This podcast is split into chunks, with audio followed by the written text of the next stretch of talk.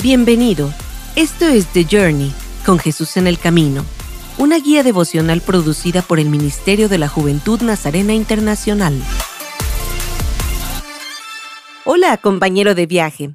Acompáñame a escuchar lo que dice la palabra de Dios en Primera de Tesalonicenses 5, 23 y 24. Que Dios mismo, el Dios de paz, lo santifique por completo y conserve todo su ser, espíritu, alma y cuerpo, irreprochable para la venida de nuestro Señor Jesucristo. El que los llama es fiel y así lo hará. Es un alivio llegar al punto en que finalmente estamos listos para rendir todo a Dios.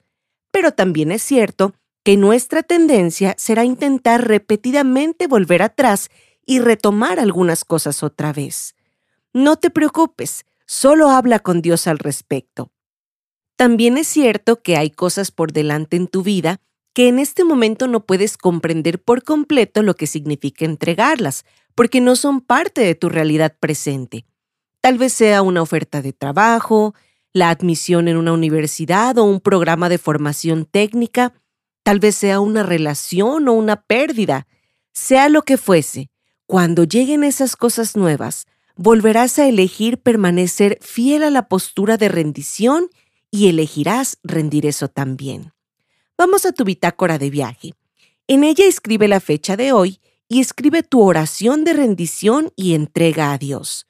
Una vez que la hayas escrito, concluye este tiempo de reflexión en oración y habla con Dios sobre tu respuesta. También es importante que te comuniques con alguno de tus padres, puede ser un pastor o un amigo cristiano de confianza y comparte con ellos sobre tu encuentro con la gracia santificadora de Dios.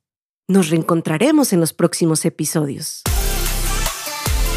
Esto fue The Journey, con Jesús en el Camino, una guía devocional producida por el Ministerio de la Juventud Nazarena Internacional.